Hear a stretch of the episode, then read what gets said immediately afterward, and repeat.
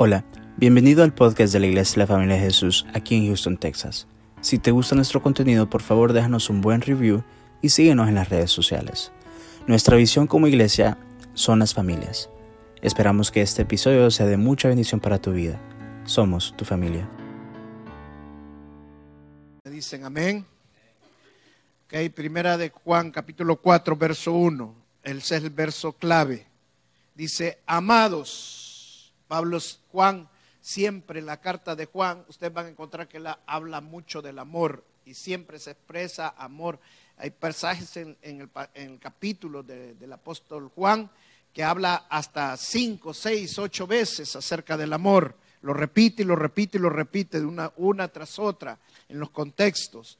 Y esa es la manera de expresarse él. Em, eh, amados, le está hablando a la iglesia.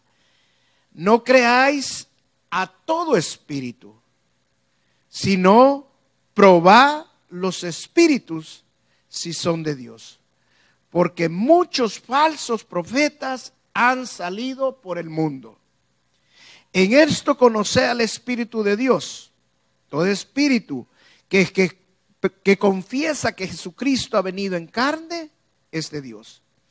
Y todo espíritu que no confiesa que Jesucristo ha venido en carne no es de Dios.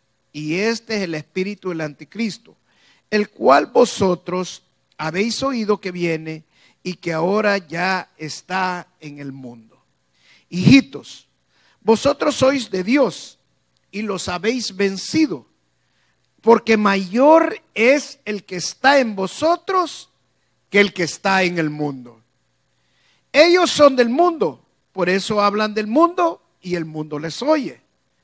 Nosotros somos de Dios. El que conoce a Dios nos oye y el que no es de Dios no nos oye. En esto conocemos al espíritu de verdad y el espíritu del error. Amén. Dice, el apóstol Juan hace, en estos seis versículos, habla de algo que es importante que lo enseñemos especialmente en estos tiempos. Y lo que dice el apóstol Juan es claramente aquí, es que no creamos a todo espíritu. Dice, la palabra no está diciendo que no creamos a la escritura. Al contrario, la Biblia dice que por creer que somos salvos. Pero cuando está hablando aquí no está hablando en sí de la escritura, sino que está hablando de los espíritus. Son las personas que están influenciadas, en esta parte podríamos decir por demonios, para torcer las escrituras o para influenciarte a decir o hacer cosas que no tienen que ver con las cosas de Dios. Yo no estoy en contra, hermanos, y escuche bien esto que le voy a decir, no estoy en contra de la profecía, creo que la profecía existe. No estoy en contra con la interpretación de sueños, creo que la interpretación de sueños existe, que Dios habla a través de los sueños y que tenemos que interpretar los sueños. Pero estamos en tiempos muy peligrosos. Y la palabra dice que como estamos en esos tiempos, y la palabra nos enseña que no creamos a todo espíritu, sino que dice, si no, probá los espíritus, ¿qué dice? Si son de Dios. Porque muchos falsos profetas han salido por el mundo. Muchos falsos profetas. Si la, la, palabra no nos dijera que probáramos los espíritus, es porque no hubieran falsos profetas. Pero como nos está diciendo que los probemos, es porque hay falsos profetas que dicen hablar en el nombre de Dios, pero lo que están diciendo son influenciados por otros espíritus que no vienen de Dios. En estos tiempos, justamente cuando Juan habló de esto, estaba de, muy de moda el docetismo. El docetismo era la apariencia, era una doctrina que se manejaba en base a la apariencia. Ellos decían de que Jesús sí había venido a este mundo en espíritu, que realmente era un espíritu que él había venido a este mundo y que él era más grande que cualquier hombre. Ese era el docetismo. En parte era verdad porque Jesús es Dios y Él es Espíritu. Pero que el cuerpo de Él era solamente la vestimenta de Él. como que se vistiera. En otras palabras, ellos estaban queriendo decir que cuando él murió, no murió él, porque solamente era su vestimenta. Entonces, por eso eh, el apóstol Juan le está diciendo que aquellos que no creen que Jesús vino en carne son el anticristo. Son falsos profetas. Entonces, que muchas veces las enseñanzas que nosotros recibimos, si no están basadas realmente en la escritura, muchas veces vamos a estar recibiendo falsas enseñanzas y por eso debemos de probar todo espíritu. Se lo voy a ilustrar para que usted me entienda. Ah, en el lado de California construyeron unos puentes cuando hicieron el tren que iba a cruzar todos los Estados Unidos y había un puente que tenía que cruzar no sé cuánto de largo, de una montaña a la otra.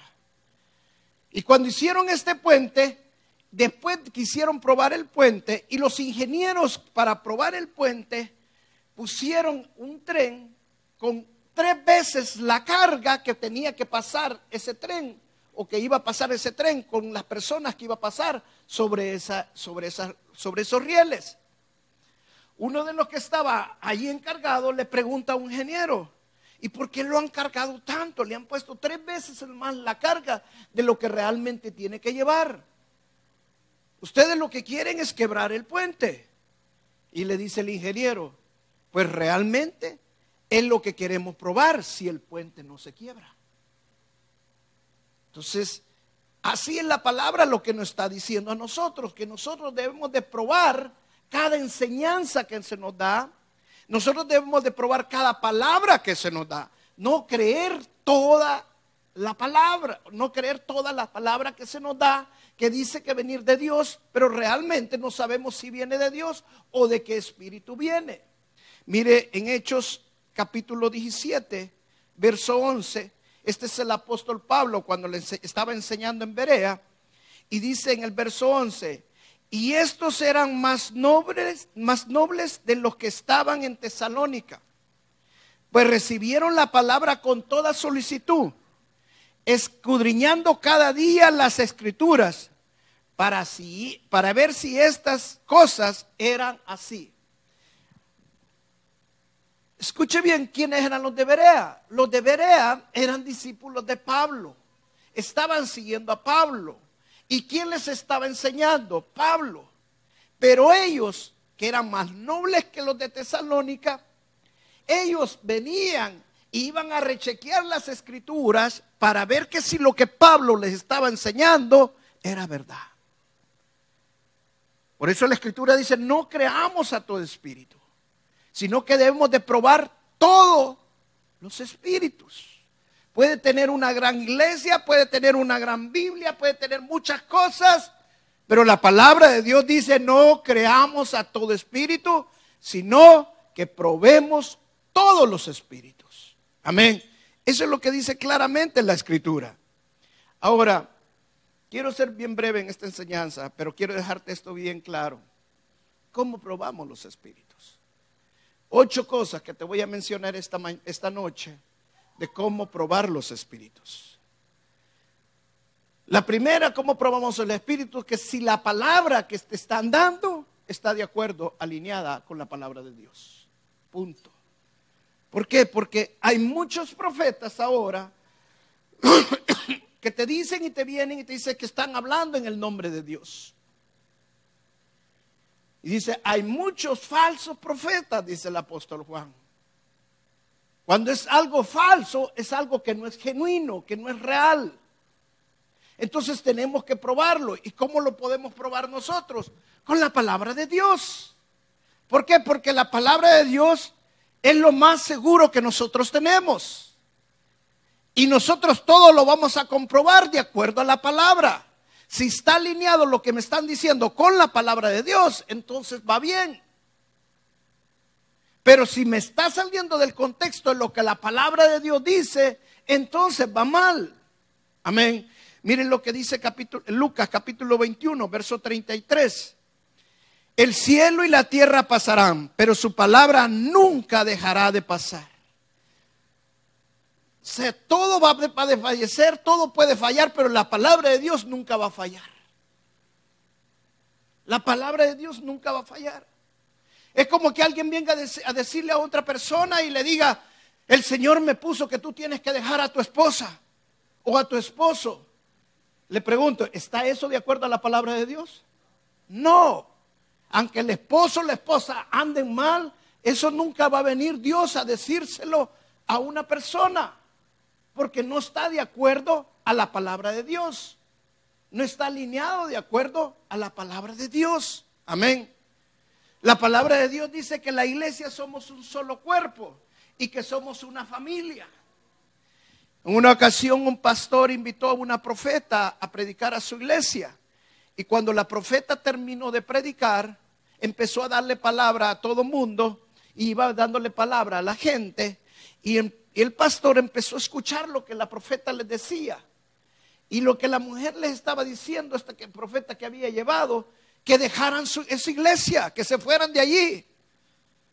Que en esa iglesia ya no estaban aprendiendo, que en esa iglesia ya no ser. Ahora le pregunto, ¿eso venía de Dios? No, porque la palabra dice que somos un cuerpo y Dios no viene a dividir. Amén. Es más, Dios quiere que crezcamos como un cuerpo, que todos tenemos algo, que somos parte de este cuerpo y todos somos algo en este cuerpo. Amén. Y somos una familia también, dice la, palabra. Ahora, le voy a hacer una pregunta. ¿Quién de ustedes se acuesta en la noche? Se acuesta, tiene su familia y en la mañana usted, en la, perdón, en la noche antes de acostarse tuvo una discusión con su esposo, con sus hijos. Y en la mañana usted se levantó que se va de la casa y ya no quiere más esa familia. ¿Cuántos han hecho eso? ¿Va que no lo haría? Pues también así en la iglesia. Somos una familia. Entonces no se va a levantar en la mañana, ya no voy a esa iglesia. Entonces, ¿por qué? Porque me dijo fulanetal, porque no, la palabra de Dios claramente dice que somos un solo cuerpo. Amén. Somos un solo cuerpo. La palabra de Dios dice que no demos por necesidad. Un profeta viene y le dice, el Señor me ha puesto que usted tiene que dar tanto para que el Señor la sane. ¿Vendrá eso de Dios?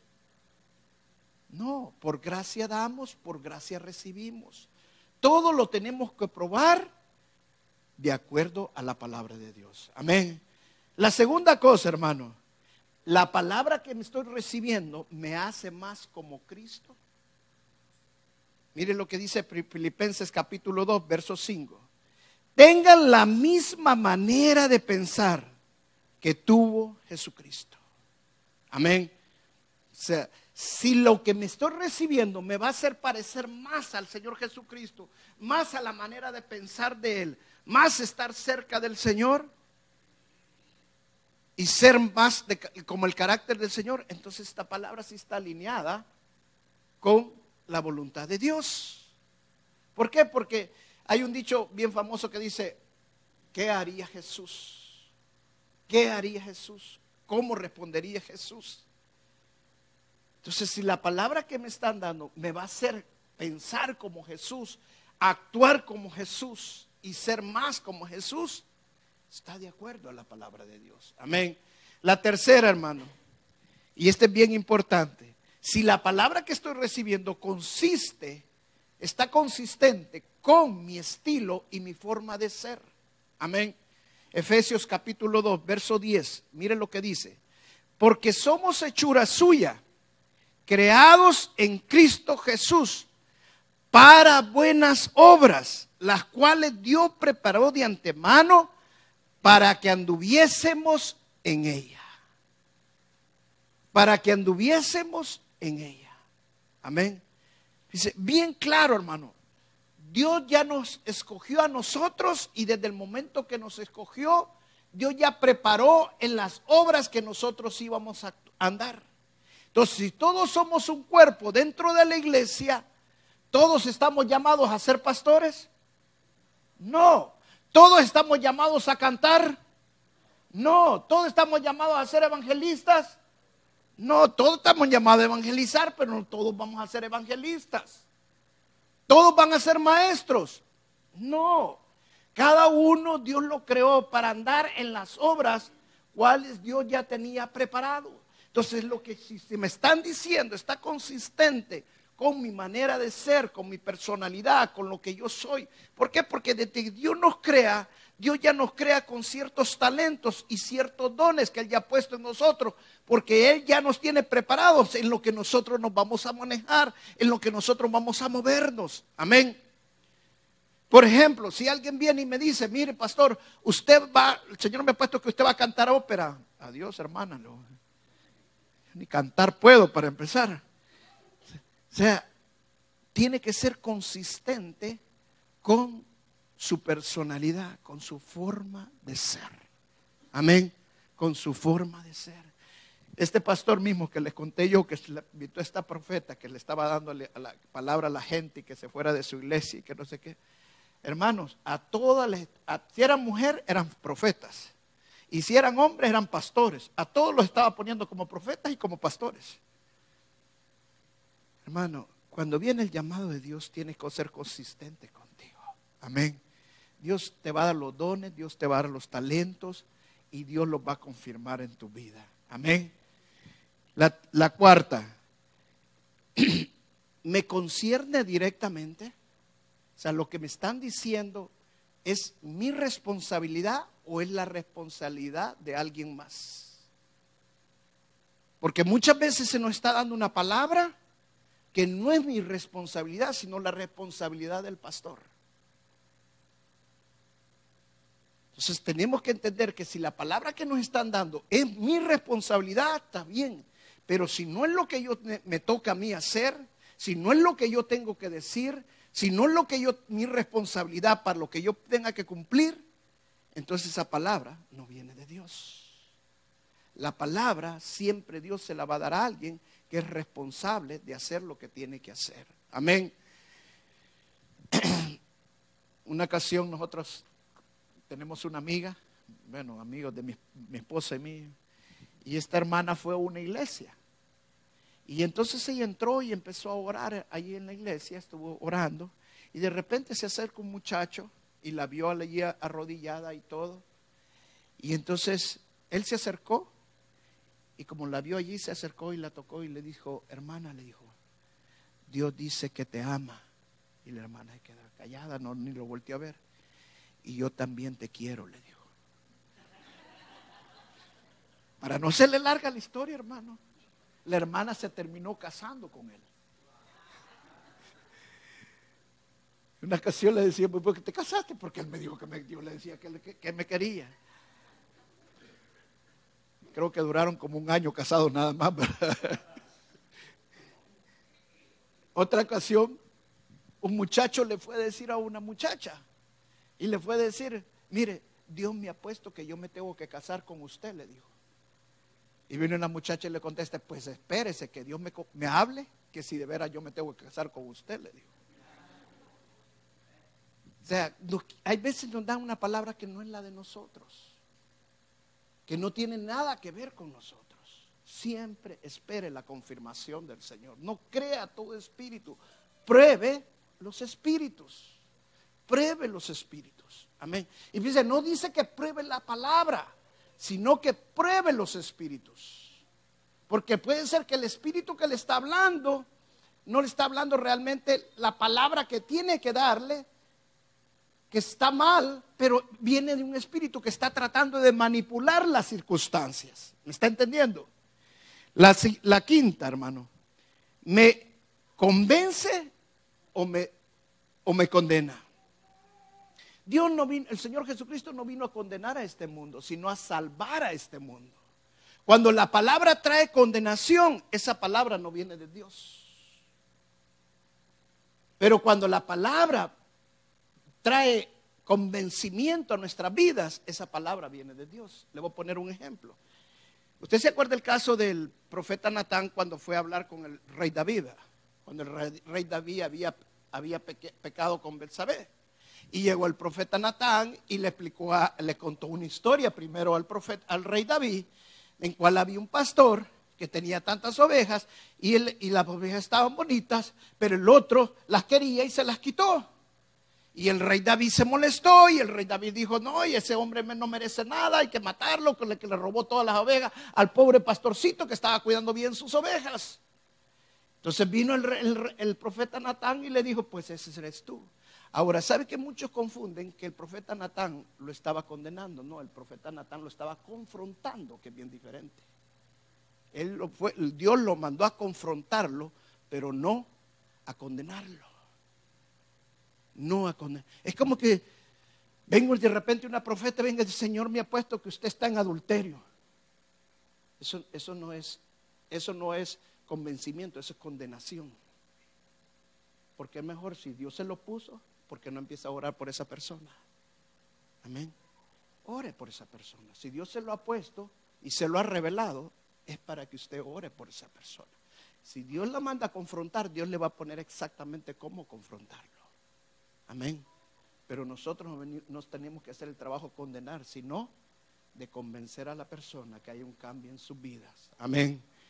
La sexta, cuando nos da una palabra que dice que viene de Dios, tiene que ser confirmada por tu iglesia, en este caso los pastores o los líderes, y tiene que ser confirmada por quién más? Por la familia. Amén. Por tu iglesia y la familia. Si no la confirma la iglesia y la familia, hermano, entonces nosotros no vamos a tener paz en nuestro corazón. Le voy a contar, cuando yo comencé a pastorear, en una ocasión yo le dije a mi esposa, ah, bueno, yo quiero, voy a pastorear la iglesia, comenzaba yo a pastorear, y vamos, voy a hacer esto. Y mi esposa se quedaba callada, no me decía nada. Bueno, ¿me vas a apoyar o no me vas a apoyar? Le decía. Déjame, déjame orar, me dice. En una ocasión, ya que habíamos platicado algunas veces y siempre le preguntaba, mi esposa me dice, no está bien, Roberto. Démosle. O sea, cuando Dios te da una palabra, no cuando estás casado, no solamente te la va a dar a ti, se la va a dar también a la esposa. Le va a poner paz en su corazón a su esposa.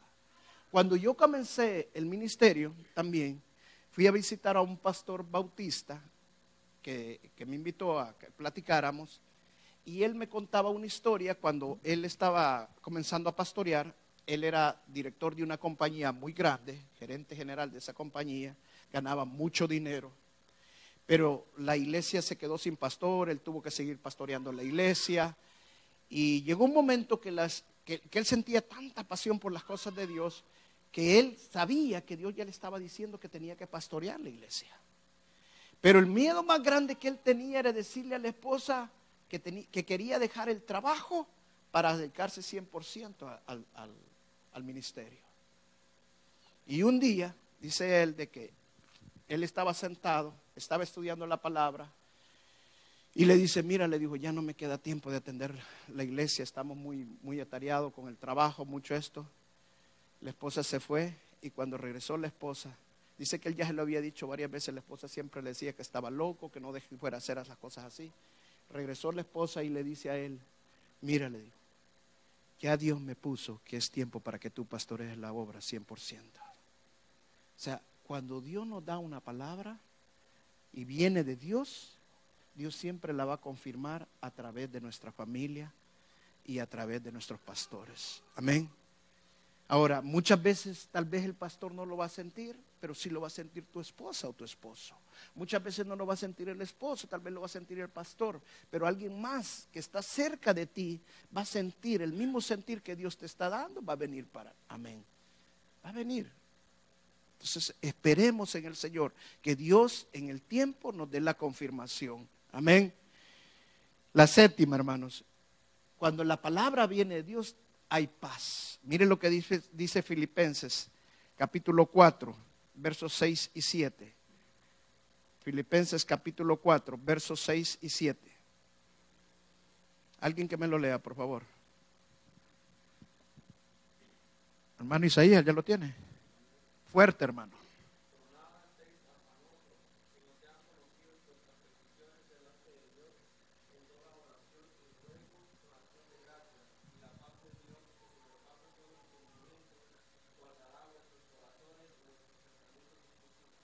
Amén. Hermanos, si no hay paz en la palabra que nos están dando, es porque no viene de Dios. Las cosas de Dios traen paz a nuestro corazón. Dice la paz de Dios que sobrepasa todo entendimiento. Amén. Entonces tenemos que tener paz en la palabra que Dios nos está revelando, en la palabra que Dios está trayendo en nuestra vida. Y como último, hermanos, y esta es quizás la más importante de todas, el testimonio de la persona que le está dando la palabra es bien importante. Ahora, ¿por qué traigo esta palabra yo ahora? ¿Sabe por qué? Porque ahora estamos en un tiempo demasiado peligrosos. Muchos hermanos, muchas hermanas están viendo internet, están viendo prédicas a través del internet, a través de la televisión, palabras que les dan a través del internet, a través de la, de, la, de la televisión.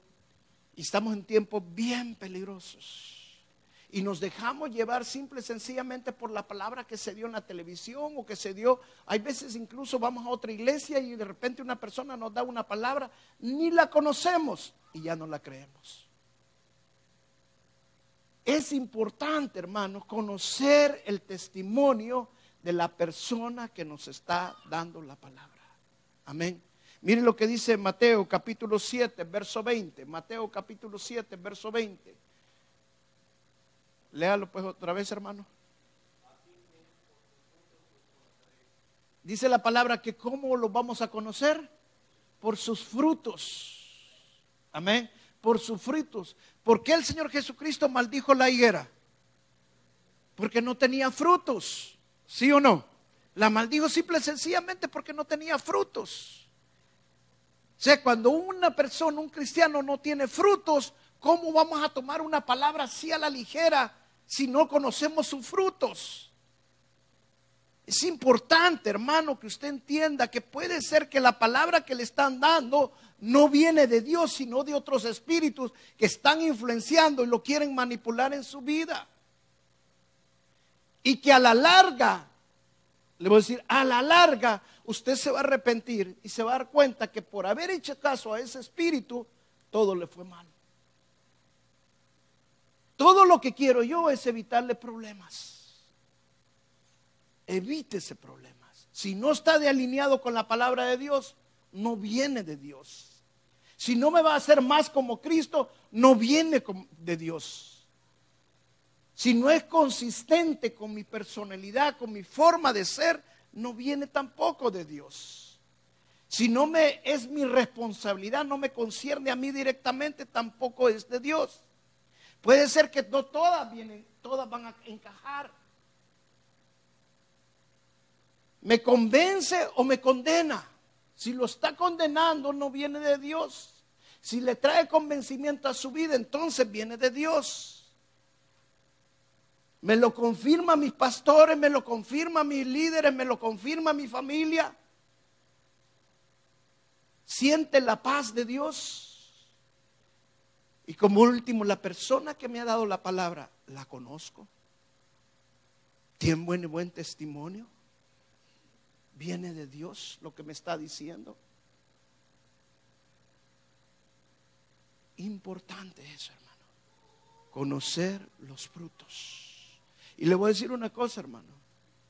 Si usted va a un palo de mangos y usted siembra un palo de mangos, ¿cuánto tiempo tarda en que esos mangos den? ese palo de mango de mangos? Siete, ocho años. Ahora, usted no va a conocer a las personas los frutos de la noche a la mañana. Los frutos toman tiempo. Testimonio toma tiempo. Amén. Toma tiempo. Entonces es importante que nosotros sepamos que la persona que nos está dando, qué testimonio tiene. Amén. ¿Cuáles son sus frutos? probemos todo espíritu. Vuelvo y repito, hermano, la palabra no dice que creamos todo. No, la palabra dice que no creamos todo, sino que probemos a todo espíritu. A todo espíritu lo probemos. Amén. A todo espíritu. Qué importante es eso, hermano. Estamos en tiempos muy difíciles y en tiempos muy peligrosos. Yo te he querido dar esta palabra porque vienen tiempos más difíciles todavía. ¿Cuántos se dieron cuenta de la noticia de lo que pasó en la ONU en estos días? Vea que no le ha dado importancia a lo que ha pasado en la ONU. ¿Sabe que el reloj de nuestro tiempo, de la venida de nuestro Señor Jesucristo, es el pueblo de Israel? Todo lo que pasa en Israel, hermano, tiene que ver con la venida de nuestro Señor Jesús. Y la ONU ha tomado una resolución ahorita en contra de Israel. Y justamente antes de salir el presidente de los Estados Unidos que tenemos actualmente. Ahora, ¿cómo vamos a conocerlos nosotros? De acuerdo a la palabra de Dios. Y vamos a ver sus frutos. Amén. O sea, estamos en tiempos muy peligrosos. Por mucho que se dijo que no, que él quería Israel, que no lo quería, antes de salir dijo, no, no quiero a Israel. Y lo dijo claramente, dando esa resolución contra Israel. Entonces tenemos que tener cuidado porque estamos en tiempos muy peligrosos. Tenemos que afirmarnos más en el Evangelio. Créame, hermano, en este ayuno, yo le he estado orando mucho al Señor por este ayuno que viene. La palabra que tuve de parte de Dios es no le sigas insistiendo. Ya dijiste suficiente, deja los que vengan. Disposición del corazón es lo que yo quiero disposición del corazón es lo que yo quiero. Si 10 van a estar ahí, que estén bien dispuestos. Si 100 van a estar ahí, que estén bien dispuestos. Este ayuno creo que va a ser uno de los ayunos más especiales que vamos a tener. Porque estamos en tiempos muy difíciles. Es cuando más se necesita la oración y el ayuno. Amén. Son los tiempos que más necesitamos meternos en oración y ayuno. Gloria a Dios. Y en la última parte que quería tocar es esta, donde dice en el verso 6.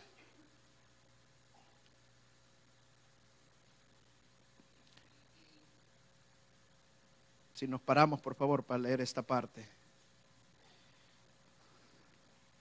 Dice en el verso 5, ellos son del mundo, por eso hablan del mundo, y el mundo los oye. Nosotros somos de Dios. El que conoce a Dios nos oye el que no es de Dios no nos oye.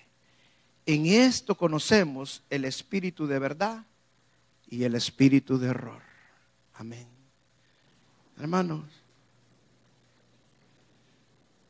si queremos predicar la verdad, va a haber mucha gente que no nos va a escuchar.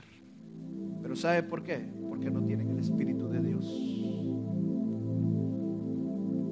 Nosotros simple y sencillamente tenemos que predicar la verdad. Y los que tienen el Espíritu de Dios nos van a oír. Pero los que no tienen el Espíritu de Dios no nos van a oír. Pero ¿a quiénes van a oír ellos? Al.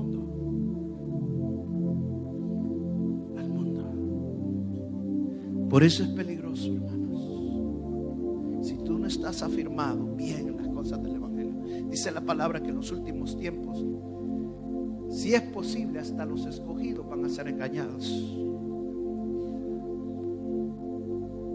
Si es posible.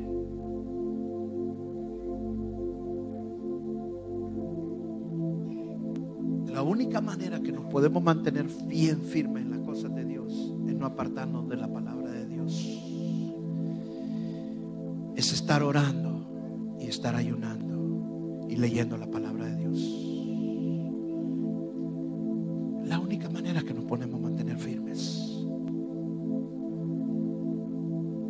contaba a Brian una, una anécdota que usé hace muchísimos años cuando empezaba a predicar. Nunca se me olvida esa anécdota. En el palacio de Buckingham hay dos soldados que ponen en la entrada, están cuidando, con un gran sombrero, y están cuidando en el palacio. Este palacio tiene una calle que viene así y otra que sale para allá, encontradas. Y un carro venía a toda velocidad y como cruzó con el otro, chocaron y un carro fue, para, a dar vueltas cerca donde estaba el soldado. Y una persona había quedado atrapada en el carro y se estaba muriendo. Entonces la gente que estaba pasando por ahí llegaron y auxiliaron a esta persona que se estaba muriendo. Y la gente que veía que el soldado no se movía, que el soldado estaba bien firme. Voltearon a ver al soldado y le empezaron a reclamar por qué no hacía nada si él era un soldado.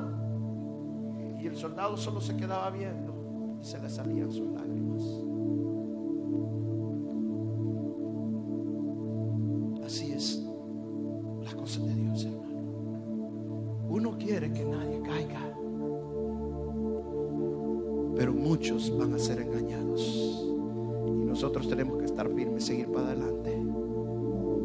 Seguir para adelante.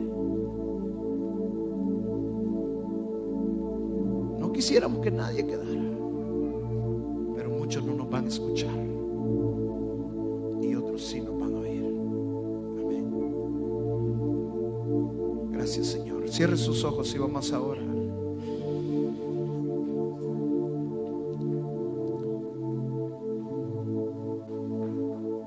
Gracias Señor. Señor bendito, tu palabra Señor nos ha hablado esta noche. Y tu palabra dice que no creamos a todo espíritu, sino que probemos todo espíritu, porque hay muchos falsos profetas. Yo te pido, Espíritu Santo, que le des un espíritu de discernimiento a cada hermano de la iglesia, Señor a poder entender cuando son falsos profetas los que le están hablando a sus vidas, que los están engañando. Ayúdales, por favor, Espíritu Santo. Dales fuerza, dales firmeza, abre los ojos de su entendimiento. Que entiendan que si esa palabra que le está dando no está alineada con la palabra de Dios, no hay paz en sus corazones, no viene confirmación de parte de su familia, de parte de los pastores no es consistente con sus vidas, con lo que ellos hacen, con lo que ellos son. No es la responsabilidad de ellos que puedan entender, Señor, y probar todo espíritu, ver el testimonio de esta persona que realmente, si ver esta palabra viene de Dios. Porque tú nos hablas, Señor, y la profecía todavía está vigente. Tú nos hablas también a través de los sueños. Pero hay muchos espíritus manipuladores en estos tiempos. Dales el discernimiento a mis hermanos, Señor, en el nombre de Jesús. Ayúdanos, Señor. Gracias, Espíritu Santo. Cantémosle una alabanza al Señor. Cantémosle una alabanza.